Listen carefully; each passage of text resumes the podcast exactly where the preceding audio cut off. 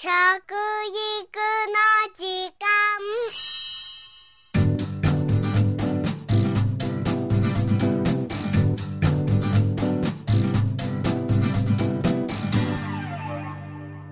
服部幸男です。食育の時間ポッドキャスト。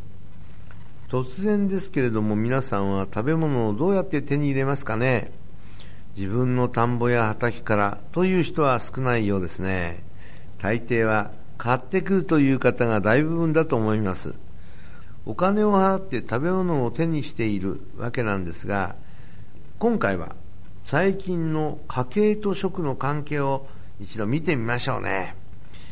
平成21年度の家計調査では勤労者いわゆるサラリーマン世帯の1ヶ月の平均収入は1世帯あたり51万8000円でした。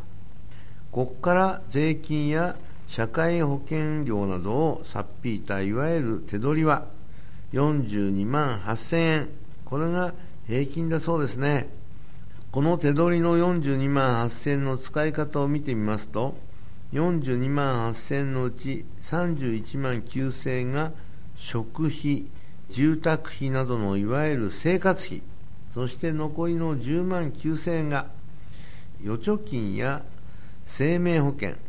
住宅ローンなどに充てられているそうです。この全国平均31万9000円の生活費のうち食費はどのくらいだと思いますか？現在の食費の全国平均は1世帯当たり1ヶ月間7万トンで134円ですこれは、えー、家族構成が変われば当然前後すると思いますが調査が2人以上の世帯を対象にしていますので普通の家庭の平均の食費がだいたい7万トンで130円ということなんですね。この食費が生活費の中でどれぐらい占めているかというと、えー、生活費全体の22%なんですね。実は食費は家庭の支出の中で一番大きな割合を占めているものです。そして今から45年前の昭和40年、1965年ですけれども、食費は生活費の38.1%も占めていましたそれからその割合が下がり続けていまして最近は22から23%ぐらいなんですねさあ家計からも生活の中の食の在り方が変わってきているのがよくわかりますよね。食に重きを置かなくなった分代わりに増えているのが携帯電話などの通信費と趣味にかけるお金の教養娯楽費なんだそうですね。そして実は食費の中でも増え続けてきたものがあるんですね。それは調理済み加工食品と外食なんです。調理済み加工食品はいわゆる調理済みの食品をですね家庭の中で、ね、買ってきてチンして食べるようなもんですね。外食というのは実は20、そう9兆円ぐらいまでいくかなって言ってたんですけどもこの十数年前から下がり始めましてね今23兆9000億ですね。それに比べてですね初め1兆円ぐらいだったその中食っていうね調理済み加工食品を家庭の中で食べる率。